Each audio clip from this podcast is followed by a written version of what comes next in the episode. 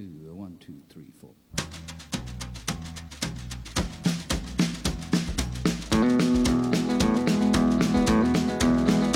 On the road again. Just can't wait to get on the road again. The life I love is making music with. Hello，大家好，欢迎大家来到第六十期 Brand X 的播客，我是小马同学。我是佳俊老师。对，我此时此刻，我们开录的这一刻，我们现在的听众我们的小宇宙，嗯的粉丝是九千九百七十五。哦，那那基本上这一期之后我们就破万啦。对，不知道谁会是我们的第一万个 audience。可以，我到时候具体关注一下。对的啊，嗯我们会给你准备一个小小的礼物，真的吗？小麻同学的签名照，这我我现我。现想的啊。对，今天很有意思啊，小麻今天在我家里，嗯然后呢，是因为他下午要去做康旁边复做康复，也很近。然后呢，我又是因为北京暴雪的预警，小朋友在家，他不能去学校，然后呢，呃，正好赶上孙女士，嗯，那个妈妈出差了，然后嗯那我就在家留守。爸爸负全责。对，我就在家留守。对，大概是这么一个状况。那其实关于六十七，我们也讨论来讨论去，我们聊点啥啊？后来我们觉得也没有必要赋予这个时刻特别神圣的意义，我们就还是聊一聊我们最近的一些思考和感悟吧，关于品牌的，因为最近确实还是挺有收获的。嗯啊，嗯，虽然其实是刚刚说过万啊，这不算是说多么大的一个成绩，但我觉得它是我们从二零二一年、二二22年，年对我们从二二年的二月份左右发了第一期，到现在基本上也快两年了吧，差不多了，也即将了。就是我们其实第一更新频次其实倒没有那么快了，但我们一直在今年甚至还不如去年。我们首先一直在输出，然嗯后我我那天闲来无事，我就翻我们那个前面的播客的内容跟那个评论，我都有几期我我甚至在想，我说啊，我还录过这么好的内容，因为我有几期看我们那 show notes 跟听友的反馈，我甚至都忘了那一期我们到底聊了什么，但嗯我就觉得这是我们一个很好的一个记录，我觉得特别的 有有意义，对我来说。嗯嗯嗯 嗯。好，小麻因为在我们家，所以我们家的狗狗就过来突然过来欢迎叫它了啊对。嗯，呃，我是我是觉得其实我们在之前聊的很多内容，因为最近八群有一个新进来的一个听嗯友。很有意思，他就是大概是从十一月开始吧，然后短短的不落，一个月的时嗯间，把我们所有的内容全部刷了一遍，然后还挺很贴心的给我们做了书单，在里面提到的他没有看过的书的书单，嗯，嗯，觉得还是挺好的，我们还是挺能聊的。而且认识了很多好玩的朋友，我觉得对。所以我们刚才跟小麻说，我们回顾一下我们这六十七，嗯，这个事儿的契机，其实其实就是我觉得小麻拉着我做一个我自己未曾了解过的新的渠道，对，呃，那个媒体一个媒体形态吧，嗯。然后我们就做了尝试，做了尝试呢，你会发现，哎，很快就是给到了正反馈，嗯，嗯，是，就是前期前几期的那个星星榜啊、都上榜锋芒榜啊，然后就给到很多正反馈，嗯，给到正反馈之后，我们就一直这么做下来。但是回过头来看，因为这两年播客慢慢的也卷起来了，对，嗯。越来越多人知道了，然后呢，我们也跟一些专业的操盘团队和运营团队聊了一下这个事情，嗯。你就发现这个播客其实就很像我们这家公司啊、某种程度上来讲，我觉得它就是，嗯，就是整个播客的这个历程，就像我们自己的对对企业的态度，或者说对经营的态度，嗯、我们第一很坦诚，第二呢，我们并没有说特别的，就原来听起来似乎是个好词，叫 target driven，就是目标导向，嗯。但你会发现目标导向这个事儿，嗯，现在看起来，一会儿我们再聊哈，也不是说它是特别的有保证的一个东西，好像就是你这个人一定目标导向，嗯你就一定会成功。其实不是这样的，嗯有的时候你会发现一个人特别目标导向，然后他很痛苦。嗯，嗯，就是目标实现了他也痛苦，目标不实现他也痛苦。嗯所以呢，那呃，这是第一个，就是我们没有特别怀着功利的心态来做这个。当然，对我们也可以接代言哈，也可以，比如说有一些采访，有一些创始人对希望被我们采访一下的话，我们也可以对啊，出得起价钱的话，也不是不能聊啊。嗯对，嗯，第二个呢，我们做这个事儿其实是大家很明显能感受到，就是它是反计划的，就没有任何的计划，对吧？对，我跟小麻一直觉得很高兴的事儿，就是我们做做任何一期播客，就是讨论五分钟，嗯，然后我们就可以捋一下最近发生的事情。我把它叫做 Let it happen，啊，就是其实我们很多的碰撞，在我们去做那个规划的时候是完全没有预料到的，经常碰到很多话题是聊着聊着。它就出来了，然后甚至有的时候事后我回顾，我都想不起来，哎，当时是因为什么聊到这里？所以我觉得这个是这件事情的，我觉得也是播客这个载体好玩的地方吧。对对，啊，没有没有做任何的计划。第三个其实就是我们的内容是自由随性，我觉得它是怎么讲呢？一方面可能对我们来讲，它就是在。从无到有的创造一个东西，嗯，然后呢，它是随着我们的思绪自然流淌出来的，对，嗯，但我们了解到，你看，比如现在很多专业搞播客的选手，他们确实起号也很快，嗯，呃，非常精准的用户分析，对，非常明确的这个内容体系的梳理，然后呢，啊，还有逐字稿，甚至有对逐字稿，然后每个时间段说什么，这一期要达到什么样的目标，我觉得这个没有问题，但是呢，嗯，它不是我和小麻我们所想要的，只是我们做不到。对，就是对，一方面你做不到，对，可能因为做不到，因爱生恨，我就 我就不想给自己编一套叙事，说我不想要。然后呢，那你看我们其实 Brandnext 这家公司也是这样的啊，我们是一家，嗯，一开始小麻其实试图有做计划的，我记得我们二二年初刚坐在一起的时候，我那次就是不知道为什么他有段时间失踪了很长时间，然后我在。办公室里面就翻到一个去年的他的工作本，然后就写的很清楚，每个星期我们要要做什么，每个月我们要做什么，然后今年我们收入大概是 四百还是五百万，等等等等，嗯，也很好。但是后来我感觉就是，你看啊，就卷这个事儿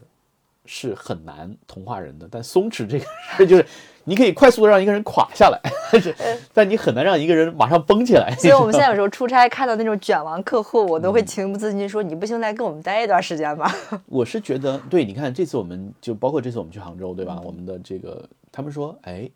参加完我们的个人品牌训练、创始人品牌训练营之后，嗯，就就感觉就整个人就放松下来了，嗯，而且放松下来之后，你发现业绩就好，订单哐哐来，呃，对，想要的东西就来了，就是原来就是你整个整夜彻夜的焦虑啊什么的呀，跟客户撕扯，它是会导致动作变形的，嗯。啊，对，然后呢，所以我觉得挺好的，就是我们这一家自由生长的。随心的播客，对吧？就像我们这家公司一样啊，一家自由生长的公司，我们能看它未来会变成什么样啊？我其实都能接受。但是呢，在这个过程中，我刚才跟小马讲，我是能感觉到我们两个人虽然有一定的年龄差，但我是能感感觉到，就是我们俩都有被滋养到。嗯，而且你知道吗？我最近。因为我昨天参加了一个女性创业者的聚会，我不知道为什么就去了。因为呃，其实在场都是比我年长的姐姐们，都很优秀。然后呢，因为我时常跟嘉俊老师在一起，我就总觉得说啊，我还有很大的空间。但是我发现，我发现不是自吹自擂啊，就我觉得我在年末重新拾回了我的自信心和状态。就是我发现。嗯，即便在面临非常多优秀前辈的时候，我依然可以输出让他们觉得有价值和有意义的观点。我也依然可以成为这个场子里面自由表达的一个角色，而不是说，呃，我。是一个坐在角落里的小安 静。对，所以我觉得就是这个播客，你看从一开始我们聊一些话题，再到慢慢我们也会做一些听众的答疑，也会分享我们的日常，所以我们不是一个特别传统的所谓干货类的播客，就是我们只做。当然，我们吸引来的人大部分也确实是这个行业相关的人。但我我其实自己最开心跟幸福的时刻是，我们有时候会聊一些闲篇儿，嗯啊，比如说人生设计课，嗯，还有说打一手好牌那一期。其实你看下面很多非这个行业的听友会给我们留一些很真诚的言，比如说我最近很困惑，然后很苦恼，然后你们治愈我，我我会特别开心看到这样的反馈。对，因为我们不是一个垂直的所谓品牌人来教你点什么，我们就是一家在思考、在成长的公司，那顺便可以分享给大家一些灵感，我就特别幸福。对，但最近其实你看，呃，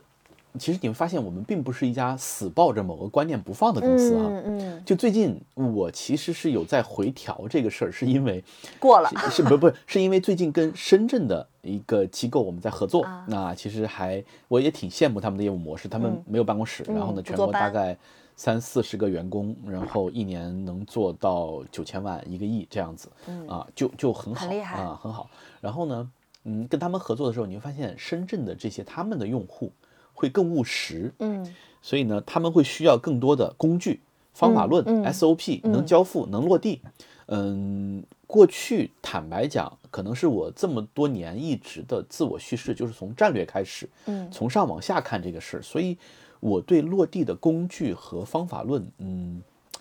就你知道，就中国人有句老话叫“君子不器嗯”，就是正儿八经的君子是不会把自己变成工具的嗯啊、嗯就是你你更愿意就是谈玄或论道，而且我确实也擅长这个。嗯但你会发现，呃，那客户就是尤其是务实的客户，他对这个事儿他就不买，嗯他就不买。然后呢，那个机构呢就一直跟我在沟通，也在磨合。他说：“佳俊老师，呃，我知道你的坚持是什么，但是你还是要回应一下用户的需需。求，好，然后你发现，当我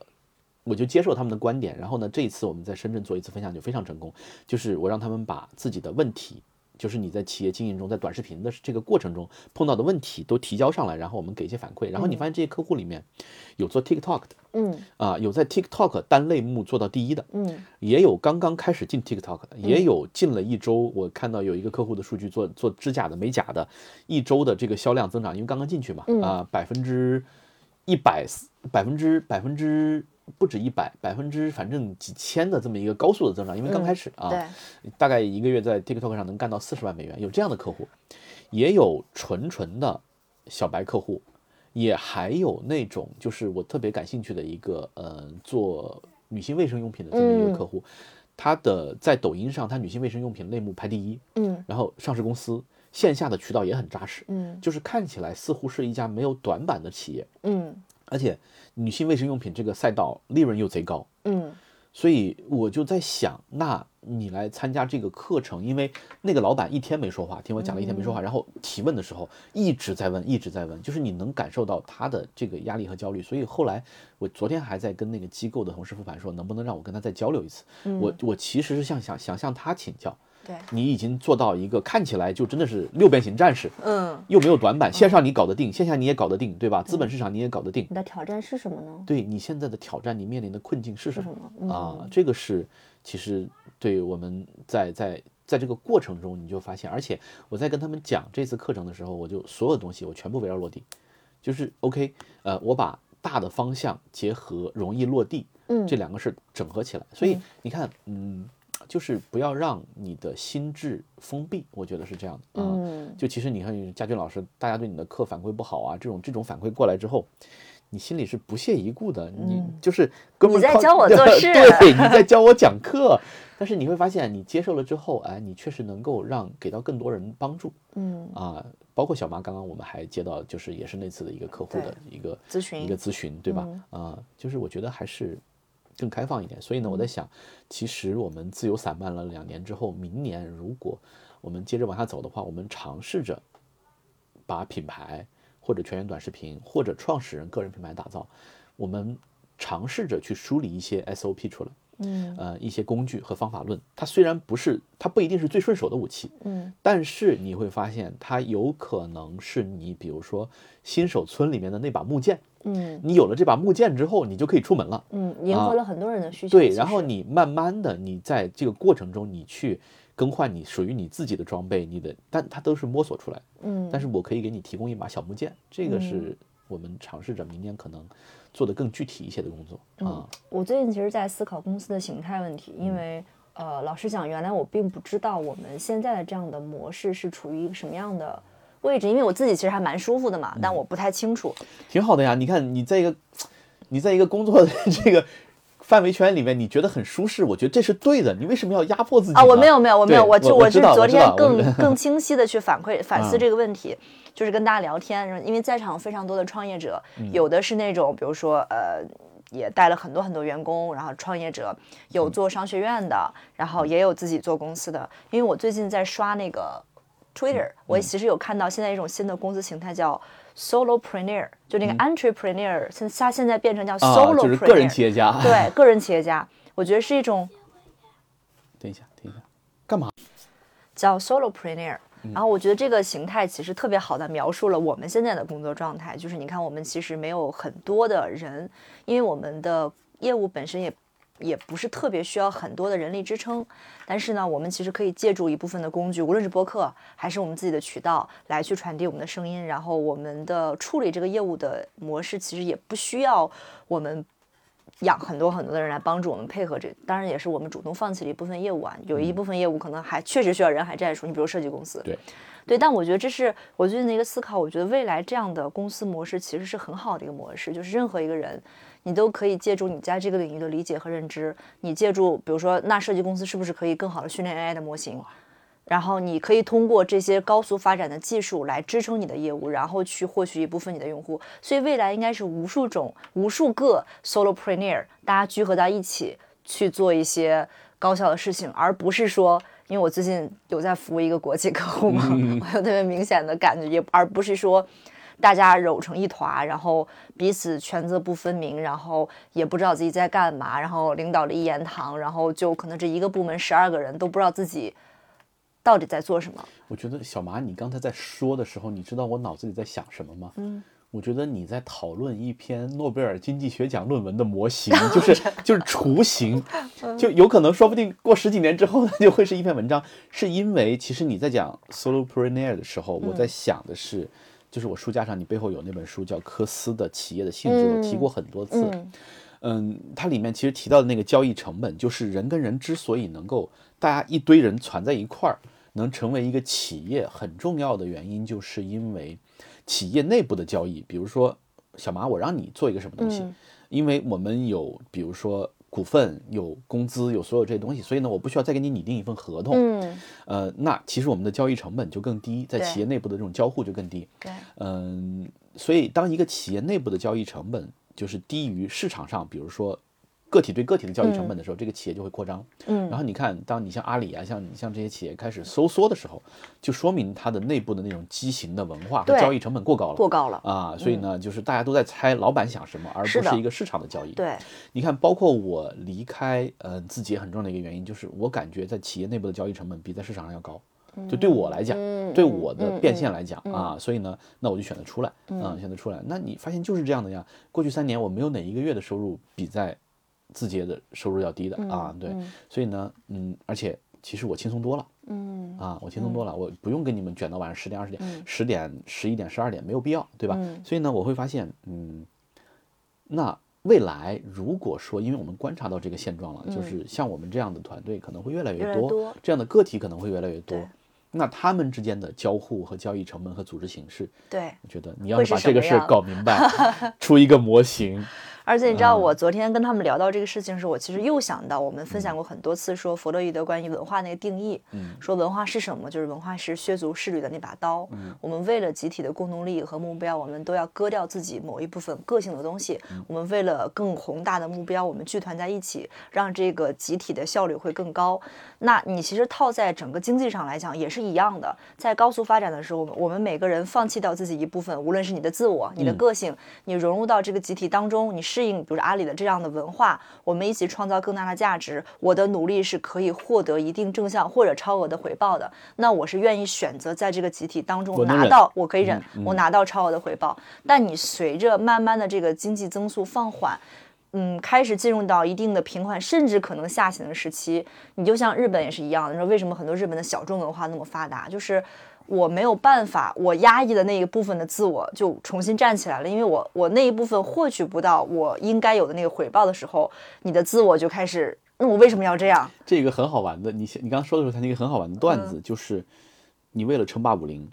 然后你修炼了葵花宝典啊，那这个是有成有代价的，当然了，代价很大。然后接着你发现你所有的竞争对手都练了葵花宝典，对，然后就大家统一通过自我伤害的方式来重新回到了竞争的起跑线。对，那这个时候一定就有后来的这些初入江湖的少侠们就觉得，我不练行不行啊？对啊，我不干这个行。对我 干嘛一定非要这样呢？对，所以所以你就会发现，嗯，我不知道是因为这个环境的变化，还是我们。公司一贯的导向，你看我最近摄入到的一些信息，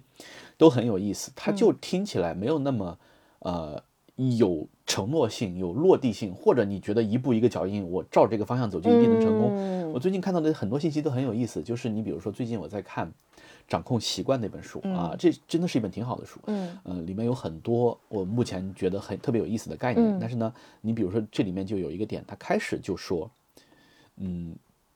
制定目标这个事儿，它最多充其量就是给你定一个方向，嗯，而不是给你设定一个 milestone，因为你的生命、你的人生是一个过程，它是永远流淌的。嗯。然后呢，那你比如说你给自己定了一个目标，就是我要成为世界首富，嗯，那你成为之前你不会快乐，因为你没有达成你的目对你。很苦嘛，你在你挣扎。成为之后你会空虚，对，因为你没有目标了。对，因为目标就只是一个点，而你的生命是不停流淌的。嗯所以呢，他说呢，目标这个事儿呢，其实充其量就是给你一个方向，嗯你就往这个方向去流淌就好了、啊。所以，所以这是第一个点。嗯，第二个点是什么呢？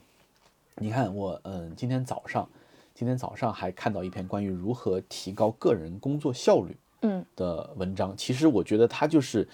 totally 就是给这些企业家或者 solo entrepreneur、solopreneur 准备的啊。说的是什么呢？就是他说提高工作效率，他提供了十个工具。他说最有效的一个工具就是不要做关于未来的任何的计划。他说知道，我知道这个事儿有点难，很反直觉，我觉得。对，但是它确实就是能解放你的时间和注意力和精力。比如说小麻约我啊，你比如说朋友约我说袁老师下周四哦，对我还真有朋友约我，我就一直没回他。我没回他就是因为我不想让那个时间把我锁死，我只能我跟他说二十号到二十四号之间我有空，嗯啊，他们在约我，然后呢。呃，你比如说，他约我说，袁老师下周四下午能不能我们约着一块儿见个面？然后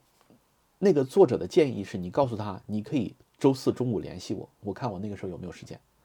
但是我并不想提前把这个事占下来，因为占下来之后你就失去可能性了，你知道吧？然后呢，然后你就发现，比如说我们今天坐在这儿，我们发现未来没有任何接下来一周没有任何的安排和规划。嗯此时此刻我们坐在这儿，我们是自由的，我可以接下来规划，我们可以自在的安排接下来所有的时间。嗯，我知道这是一个绝对理想状态，但是你哦尽量减少大家对你未来时间的 booking 啊。你这让我特别嗯想到，还是我自己服务那个客户，就是他们有一个自己的工作办公软件，嗯我觉得跟字节可能差不多。你打开每一个人的行程表，都是密密麻麻，每一个格子上每一分钟、每一个小时都标满了可能参与、可能不参与的怕老。板觉得你没干活，，对，然后我也嗯不知道他们是不是真的都要开这些会，我就觉得，哇，我我曾经也经历过这个状态，但是我现在想，如果我是那样的状态，我该有多么的焦虑和不安，因为你知道你的未来的每一个时间段，你都要面对那样的事情。你看这是一个很有意思的事情，就是嗯，很早我就注意到这个事儿了，就是你看企业它其实分为我们粗暴的分为两种，一种叫执行型的企业，嗯一种叫创新型的企业或者创造型的企业。嗯，执行型的企业它卷的就是效率，就是我把你所有的产能、所有的时间不停拉满地拉满，嗯，然后呢，嗯，在所有人都知道的赛道上，在一个所有人都知道的方向上，大家拼谁干得更狠更凶嗯啊？那嗯那这种情况下，你如果不幸进了这样一家企业，你就必须得呈现出这样的状态。嗯但回过头来，你看到呃，你像谷歌这样的公司，对吧？嗯，下午三点你回家呗，然后你也不用坐班啊，对吧？然后呢，一周我给你休三天没关系啊，因为他知道你把一个人的带宽占满之后，对创新这个事情来讲，没有任何帮助。对，你知道这又回到昨天我们在，其实昨天虽然是一个不是特别美妙的一个一个局，但其实大家还聊了蛮多东西的，或者说我聊了很多东西。我这两年我也真的发现，就是松弛才会带来更多的可能性。就是昨天我们那个有一个创业的老板，他是做设计的嘛，也是我们很好的朋友。他说：“你看前两年我在奔生计的时候，我我在交付的东西其实就是行活嘛，因为设计这个东西，呃，你很难讲说好和不好，因为每个人的审美都有限。他说，但当真正我们大家，他说接下来两个月，他们团队就打算去思考我们要做什么东西。他说我们接下来这一段时间内，我们都不打算去奔波了，我们想去做作品，而不是做设计。我觉得你看，人只有放松下来，好的东西才有空隙进来。就像我们那个客户一样，就是你他他跟我们反馈说，我那天特别开心，因为他看上去就是一个很焦虑的女性，你知道吗？就是状态也没有特别好，然后你一看就是那种，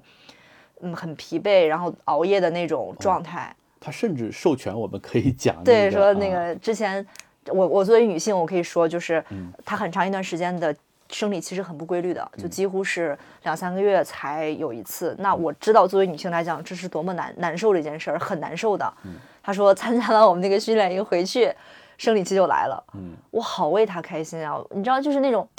通畅了。我只能从男性的角度说，他除了这个整个人放松下来之后，他的业绩也变好了。所以我觉得啊他他不能说是一个必然的因果吧，我觉得是他给自己留了空间，留了一个敞口，允许好的事情接近他了。嗯，因为你得有空间。土壤才呃种子就像那个播种一样，这片土壤是肥沃的、空闲的，那可能玫瑰花来了，月季花也来了。但如果这片土壤上全是杂草，小鸟飞过来的时候都是我靠，我不知道在哪儿播种。所以我觉得我们我们的交付的这个创始人品牌训练营还是对得起这大几万心理学费的，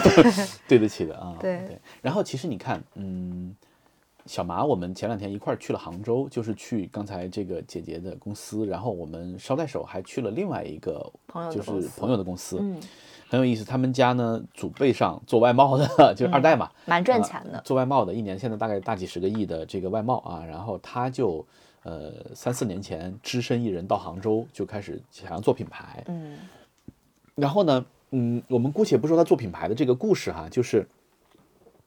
他说了四个叉，这两天我一直在，我也一直在想这四个。对，你说他说你看赚钱其实就是四个叉，嗯，第一个叫信息差，信息差是什么呢？就是我举最简单粗暴的例子，河边有金子，全村只有我一个人知道，嗯，所以。我去那儿捡金子，我就发财了。嗯，所以他们他的父辈们做外贸就是这样的。对，他说你搞双鞋子去南非卖，我靠赚钱啊！嗯，就是敢闯，闯出去之后，你发现有这样的信息差。嗯，然后呢，就当年的第一波外贸的企业家就是靠信息差起来的啊，信息差起来。然后呢，他说的第二个差叫认知差，就是你比如说，嗯，大家现在都知道要搞短视频，信息差呃认信息差就不存在了。嗯，但认知差是什么呢？做短视频的打法是不一样的。对，我知道怎么搞。对，那我们说。全员短视频营销和一个没有碰过的企业，他说我要做大号，嗯，肯定是全员能够快速的看到成效，更能够帮你把这个生态系统突然养成，对吧？所以呢，那认知差就是我知道这个事儿怎么搞，但是兄弟你不知道，啊，对，所以呢，那这是第二步，你会发现啊，赚钱是越来越难的，是的，信息差赚钱是最容易的，是啊，淘金啊，认知差呢，就是它需要对你的认知。有有要求了，所以你会发现那个兄弟他一直在思考。这你看他们，他从三年前开始在抖音上做直播，然后呢，到现在大概投了三千万啊，他就一直我们在聊的时候，他他们公司其实五层楼，然后第五层一个大平层就是他自己的，嗯啊，就是他们的公司的产品货架，然后呢，所有朋友送的乱七八糟的东西，嗯，他天天在那玩。他说公司最不忙的就是我，因为他在考虑认知差在哪儿。对，第三层是什么呢？第三层它叫执行差，嗯，也就是说。OK，大家都知道全员短视频这个搞法了。嗯，我干你不干，或者我能干你干不了。我的精细化程度更高。对，那这个叫执行差。嗯，到最后第四层就是现在直播间的卷法，竞争差，就是竞争差，就是我的货出货能比你便宜一毛，嗯，工人工资比你便宜五块，嗯啊，然后呢，这个资金周转比你快零点五天。对，就是就卷卷到最后叫竞争差。所以呢，那你发现我们看到的所有的焦虑的公司、痛苦的公司，都在，尤其很多红都在红海赛道都在卷竞争差。所以它不允许你喘息，不允许你休息啊。嗯，然后你出来之后，你会发现，哎，很多做四休三的公司啊，像我们这样的，对吧？嗯，其实我们是在寻找。你看我们的，比如说我们全员短视频，我们其实是找到了一点点认知差的。嗯啊，是有，就是就是你会发现，跟很多客户一交流，他立马就觉得，哎，你这个点是对的，对对吧？啊，嗯嗯，而且他对他对你的执行要求并不高，因为因为你只要去做了，你就很容易能看到反馈，嗯，对吧？你知道。对，刚刚嘉宾老师说这四个叉，我这两天也一直在脑子里面一直在转这个事情。当然，我从他身上，我觉得最大的一点启发是，呃，这个其实那天我们在回程的高铁上，我跟佳俊老师就有交流。只不过我昨天在那个场域里面又更深层次思考这个问题。我觉得就是，呃，过去我对品牌的概念其实有一点陷入了，我把品牌当成一个锤子，我试图让所有的客户套在我的这个架子里，当他没有。套到我的那个叙事的范围之内，我觉得，哎，这客户他怎么没做呢？他怎么不这样做呢？但是我那天在那个办公室听那个老板聊的时候，我的这个给我的冲击还是挺大的。就是你没有坐到那个位置上，你不知道他要面临多么大的挑战，背负那么多人的生计、工厂、渠道、投流，一项一项事情安排满。他要考虑的事情可不是说我给你个定位，你用还是不用的问题。我是要把这个事情持续做下去的。那身为一个老板，我要不断的思考怎么带领这个企业走下去。所以我后来就在想，你说面临面对一些客户，你给他讲品牌，你给他讲自我，你给他讲未来，讲愿景是 OK 的，因为他到了可以接受这个讯息的时刻。但是很大一部分的用户，我们其实真的应该俯下身来跟大家一起去探讨，什么东西离钱最近？怎么样的方式离用户最近？你这盘生意你先活下来，你再来去聊宏观的愿景、使命、价值观。但我我之前我自己啊，有的时候会有点陷入到我的那把锤子里。嗯，你看这这可能是我们我们之前不有一期聊过嘛，就笑谈自己不会挣钱嘛。对，但你刚才说的时候，你看那个老熊，就是我们去杭州见的那个那个朋友，你会发现他其实，嗯，他眼光放得极远，嗯，但是呢，他的手段其实放的非常就是极低，身段极低，做的很现实。对，他他想的是什么呢？他想的是，我未来有一天可以把小，因为他们做日化的，嗯，他说我可以把小林制药买了，或者说我都不用买小林制药，我把小林制药在中国的这个销售权拿下来。对然后他思考的是我要怎么样才能干掉宝洁和联合利华。然后如果你要干掉宝洁和联合利华，他那天说的，你跟他拼线下渠道，跟他拼堆头，拼拼效率，你拼不过的不存在，你怎么可能打赢他嘛？嗯所以他只能从信息差或者认知差上去找他的这个竞争优势。然后呢，那你回到头回过头来再看它的具体的产品的销售和走量的时候，呃，它其实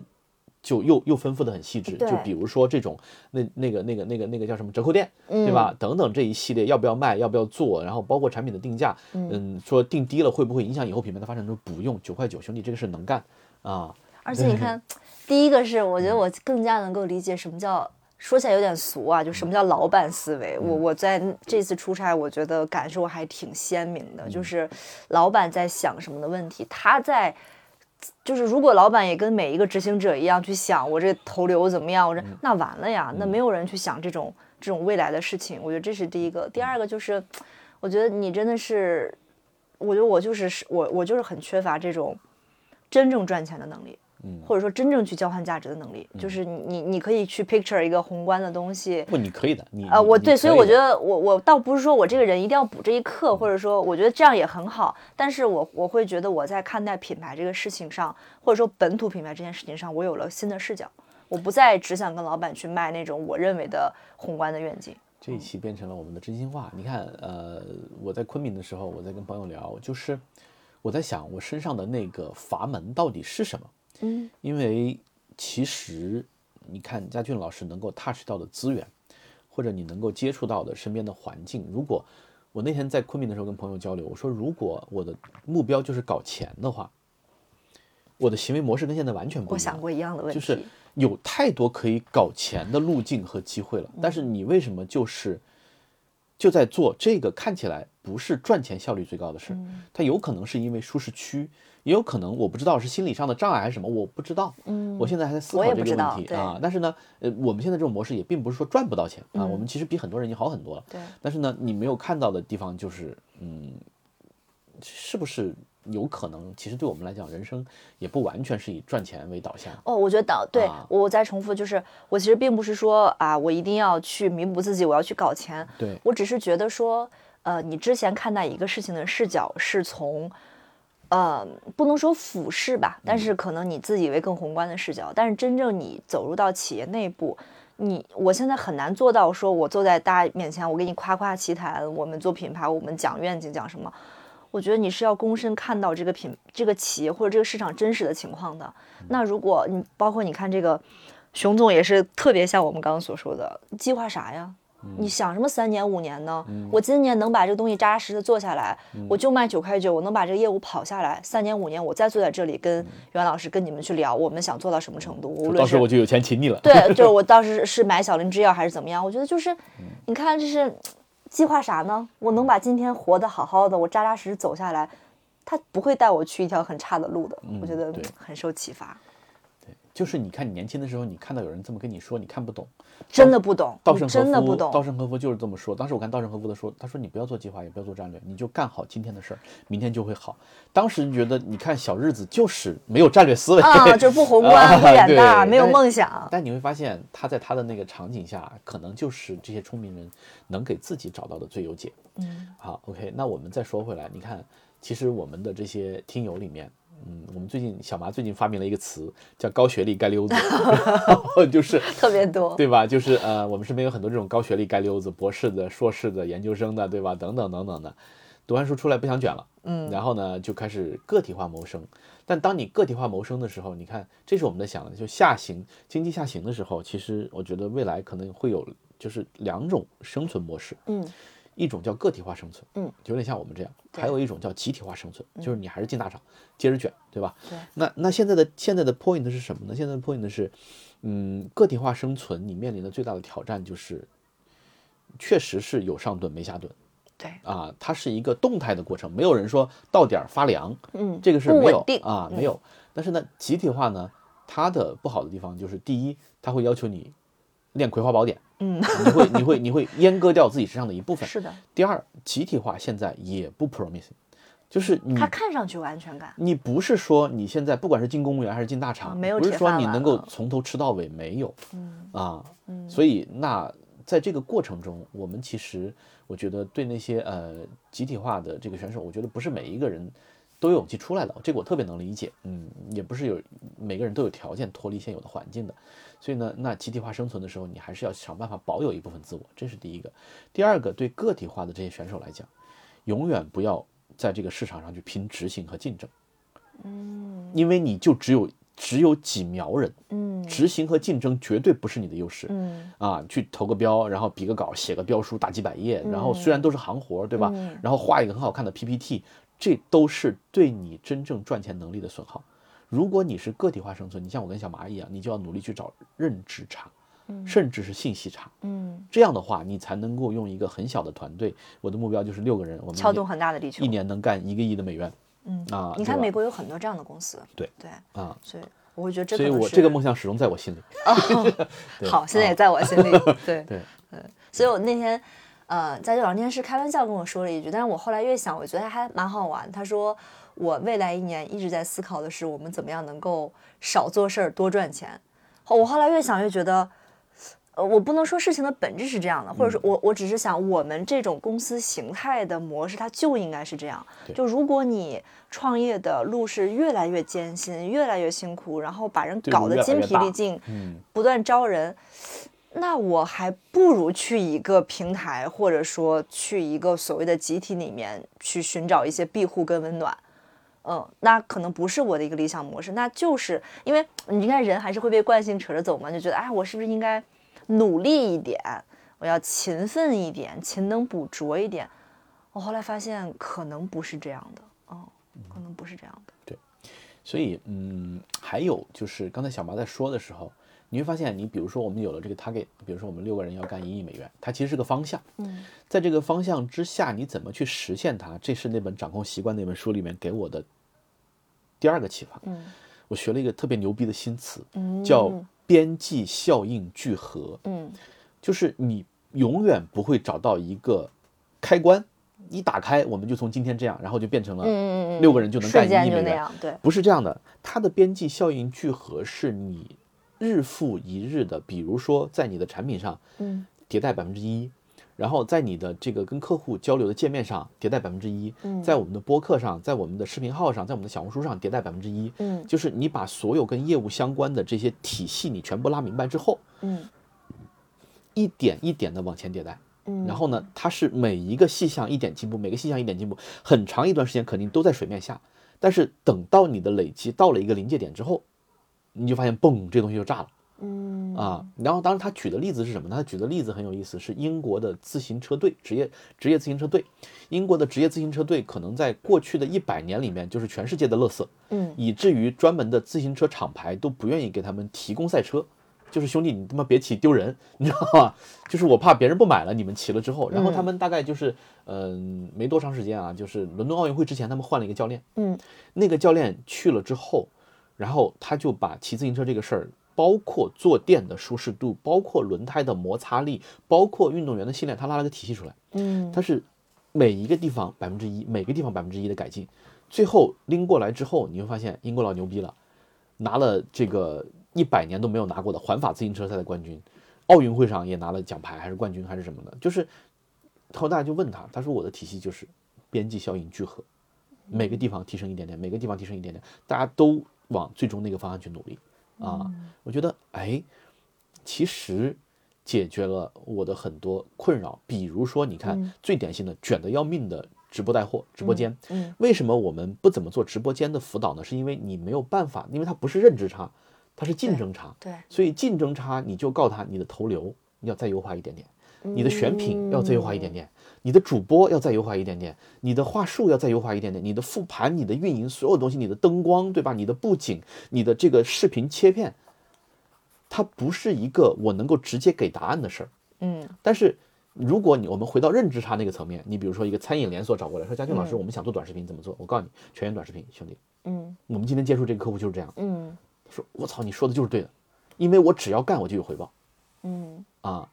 所以你看，我们其实你怎么样做，少做事多挣钱，就是你不要去那个，我们也不往那个竞争差的方向卷，所以我们公司的核心价值我们也观有一个卷不过人家叫拒绝内卷啊，对，我不卷，我回来，我回来打认知差，对吧？啊，所以你看，这是佳俊老师不擅长执行细节带来的优势，竞争优势，就是我不去那个地方卷，但是你会发现很多卷细节厉害的人，他出不来了。嗯。嗯，而且卷细节这个事儿耗神啊，伤元气啊。就你卷几年卷不动了怎么办？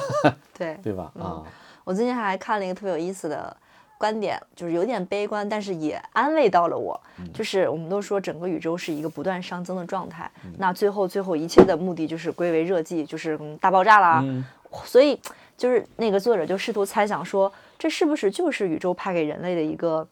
一个一个一个命令，就是你们就是要不断的、不断的、不断的熵增。比如说，我们都说短视频啊，创造很多垃圾，我觉得它可能就是一个常态。我们就是从刚开始从无到有，然后慢慢大家开始有一定的认知，然后觉醒，到开始不断的。呃，增熵增到最后就是很多很多的垃圾，然后填满整个宇宙，然后什么蹦数字人直播间、哎然后 AI 直播，然后可能不止这些垃圾，然后对嘣爆炸。因为我觉得我后来想，就爆炸损失的可能只有人类，那地球再过五百万年，它又是一条好汉。对，所以这可能就是一个，如果说悲观的，要么说哲学家最后的下场都是自杀，就是你思考人生的意义，最后发现没有意义。嗯，那最后一切都是归为热寂你。说这个，我今天想起今天早上看到的一个一个一个段子，特别有意思。嗯就韩国有一条自杀大桥，啊就是就是每年就是很多人就会在那儿跳跳下去嘛，然后自杀。然后呢，后来韩国政府就为了扭转这个局势，就在桥上面贴了很多暖心的话语，就然跳得更多后彩色的灯光。你有喜欢的人吗？一定还有人等你回家吃饭吧。然后就是这种贴了一年之后，自杀率提高了六倍，你知道吗？对，刀刀扎心。对，所以我想表达是，如果不断的熵增，最后最后归于热寂是人类最终的宿命的话，那么如果从这个宏大的愿景来看，你任何所谓的意义感、价值感跟目标感，本质上来讲是不存在的，都是你自己给自己的叙事。所以那天呃，马斯克马一龙发了一条 Twitter，、我我刚还默到了我的本子上，我觉得。你看大师的境界，他说：“If hate death 就是热寂 is the end of the universe，是宇宙的终点。It's really is a hundred percent about the journey。”嗯，就是对你看乔布斯不也说过吗 journey is reward。你看一切就是过程。嗯，我觉得还挺挺好玩的。这个过程实际上是永恒的。嗯，那天我看到还看到一段，就是特别没什么卵用，但是听起来特别有哲理的话，你知道吗，小马？你是你这一生中第一个出生的人。哦，我谢谢你啊你也。是你这一生中最后一个过世的人。嗯面露难色。对对，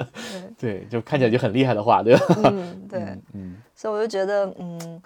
我们最近的思考看上去都很散乱，但是我后来想了想，这其实就是我们这两年，呃，或者说这其实就是我们在那个 WeWork 说要做这家公司的时候，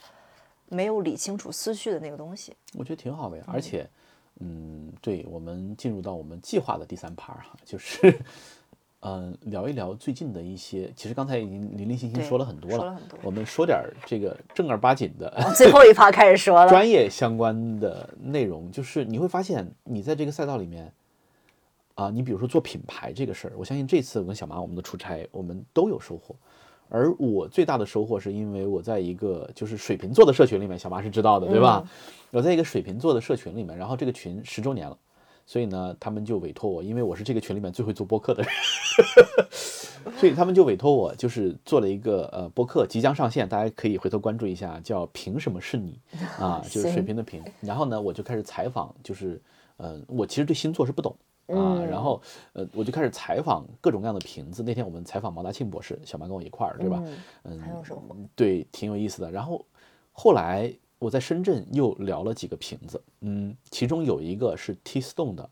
最开始的投资人是 T T Stone 的第二大股东。嗯 T Stone 其实我觉得我们其实关于中国茶的品牌的思考，去年我们还聊过一次，因为去年其实有品牌找过来，是，啊、当时我们给出了一个其实还算不错的结论，但是跟 T Stone 一对比，嗯就我们那个结论就堪称平庸，嗯就是怎么做品牌。然后呢，那你发现，呃，我本来就是录水瓶座的播客嘛，然后他就他太爱 T Stone 了，然后我们约在 T Stone，然后就给我们介绍产品，给我们看所有的，让我们喝所有的那些乱七八糟的茶，特别好。然后呢，嗯，T Stone 就变成了什么呢？T Stone 他是他说，你看中国茶现在面临的所有的，你看给茶做提案，要做品牌，嗯。中国茶面临的问题叫什么呢？叫有品类无品牌。嗯是，OK，好，嗯。那所有人都试图解这个题，对，就我们也试图解这个题，我们题。也试图在然后呢，我是从另外一个人那边，就是我在版纳，就是我这次出差去了杭州，去了深圳，去了版纳，去了还去了昆明啊。然后呢，嗯。我在版纳的时候听到一个地产公司的提案，很有意思，嗯。就他接了客户一个盘，这个盘他可能有点硬伤，嗯然后他说你这个盘的问题是这样的，好，然后老板的诉求就是你能帮我解决这个问题，他说这个问题能解决吗？其实不能解决，嗯不能解决的问题就不叫问题，你哦别管它。就是那你把这个版纳的一个地产服务公司的观点套到茶品类上来看，嗯就你看你见了不同的人之后，这些东西这些信息会在你脑子里面贯穿。嗯，万众归一，中国茶有品类无品牌这个问题有解吗？没无解。，嗯像大米一样，你就好。那 T Stone 是怎么样另辟蹊径的？我觉得太牛逼了，就是他怎么样让年轻人开始喝上中国的纯茶。他做很美妙的空间，很有设计感、极富设计感的空间，然后做极富设计感的茶具茶器和嗯。茶器和非常对茶来讲非常新颖的冲泡和饮用形式，不再是一个茶台功夫茶那种他们做冰球，然后呢用白茶做冰球，有点像 whisky，嗯，然后呢往那个嗯这个红茶里面打打二氧化碳啊打氮气，然后就太美妙了，就是嗯。年轻人。根本就没有被我喝的是红茶还是那天我喝了好多茶，我根本就嗯。没有在意我喝的是不是生普熟普红茶绿茶什么的，这个银针，I don't care，嗯。因为他那个店里面，他光那个店里面茶的品类就一百多种，嗯。你说把这一百多种拎出来做品牌，兄弟，搞死你，不可能，对不对？嗯然后他完全没有从茶入手，他从体验和仪式感入手，嗯。生生的拉出了一个全新的茶的品牌。我当时觉得，我操，你们太牛逼了啊！嗯然后他们现在整个团队大概就六十个人，嗯，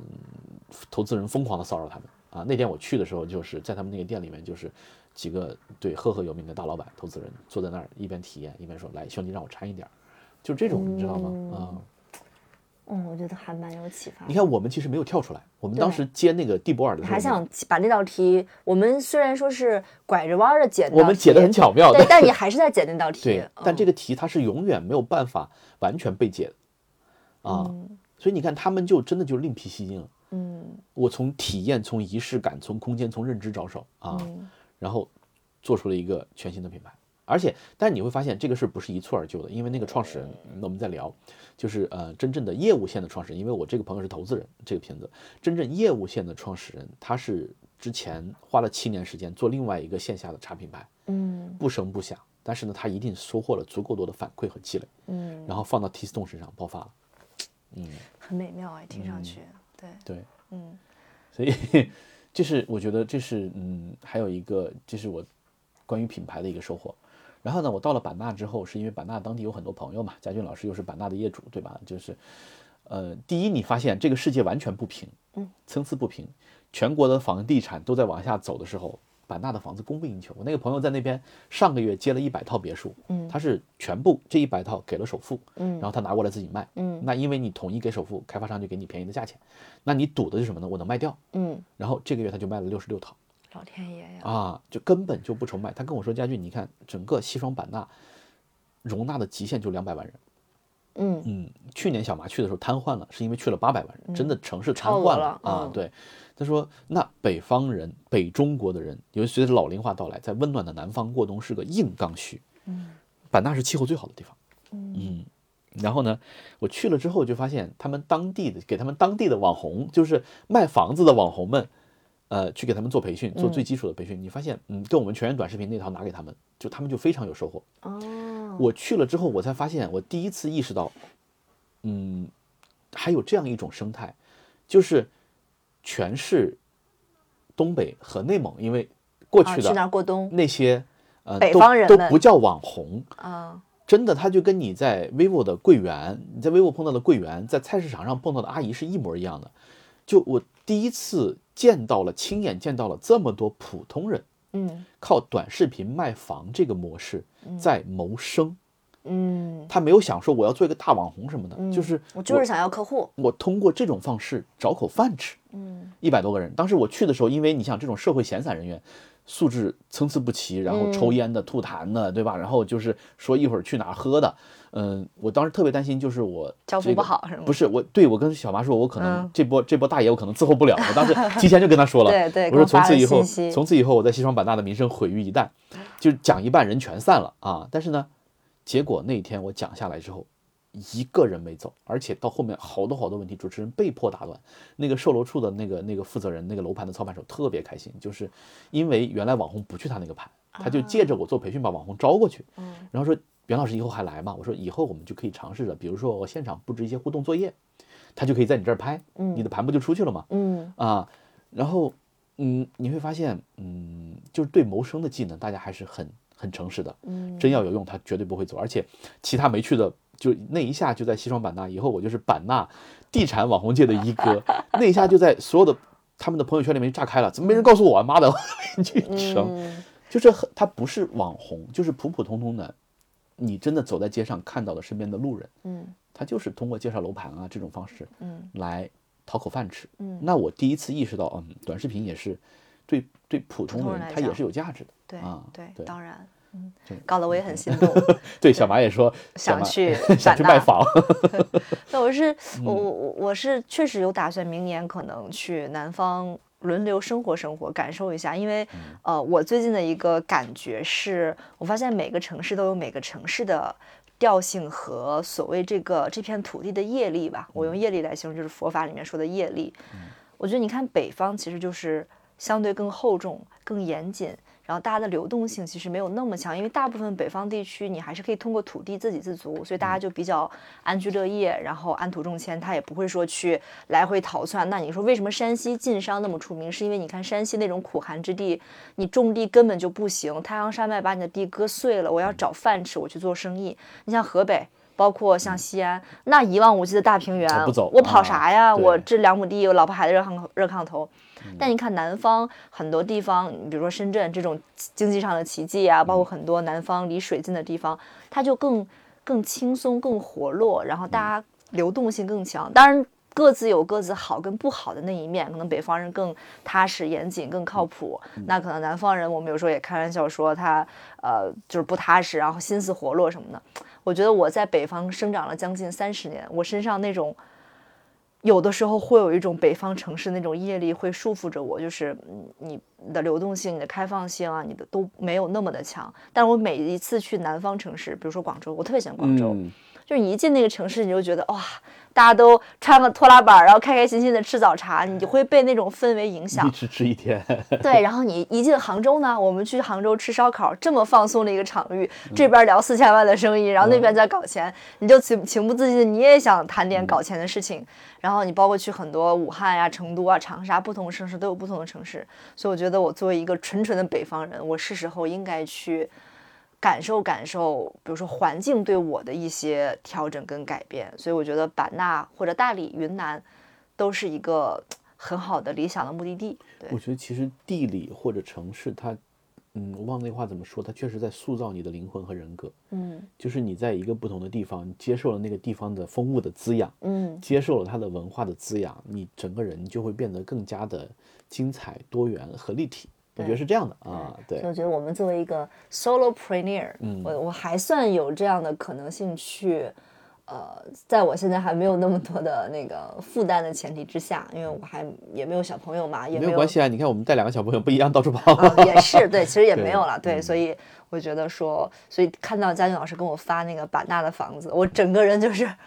哇，就是太美了，你知道吗？就是那么好、那么美的房子，是我在北京 真的是你几乎见不到，嗯嗯，我就特别心动。挺好的。好，嗯，我们打打广告吧。怎么突然进入广告环节？嗯，时间也差不多，不时间差不多。我们这一期是一个真的还蛮闲聊的，挺好的呀。我觉得这是我们最真实的状态。我觉得就回归了 Brand X 这个播客，嗯，最真实的状态。我们没有强行说这一期一定要凹点什么东西出来，而且包括我们之前其实做过一次小小的用户调研嘛，你会发现大家给我们的反馈是：第一，觉得你们很真诚，嗯就你不装啊；第二呢，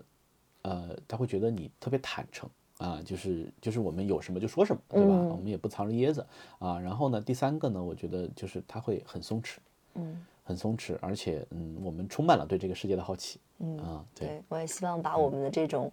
松弛跟一些好玩的气息，通过播客和这档节目嗯传递给我们的听友们。因为你经常会收到那嗯种反馈，你就说啊，我听完你们觉得很治愈，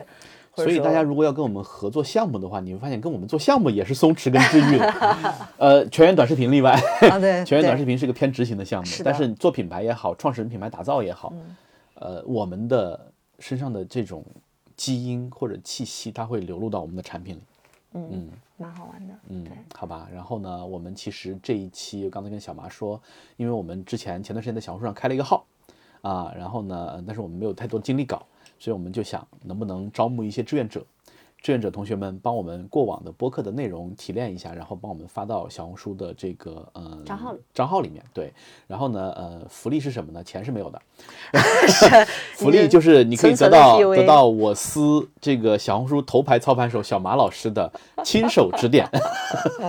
对，嗯，对，希望有人来跟我们一起玩儿吧。嗯，对，大家感兴趣的话可以跟小马老师联系。对，嗯，还有就是我们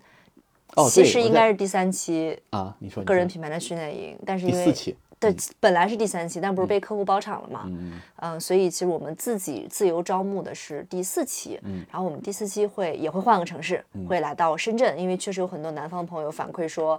呃，那那个北京我也不太方便啊，或者什么的，所以我们就想着说，那刚好趁着年末也去南方的城市去办一场个人品牌训练营，所以如果你感兴趣的话，嗯。也欢迎私信小妈，对，对，我们的第四期的创始人品牌训练营，而且真的是每准备一次，我觉得它都是有迭代的。嗯啊，我们下一期可以聊一聊，就是我们这四次的迭代，嗯，对个人品牌的看法。我觉得大家可以看到，我们作为一家创业公司，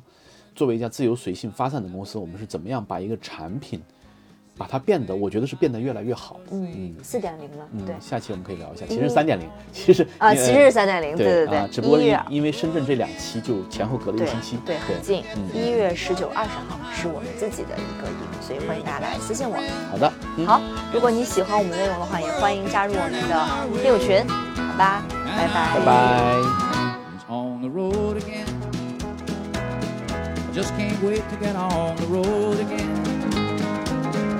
Life I love is making music with my friends, and I can't wait to get on the road again.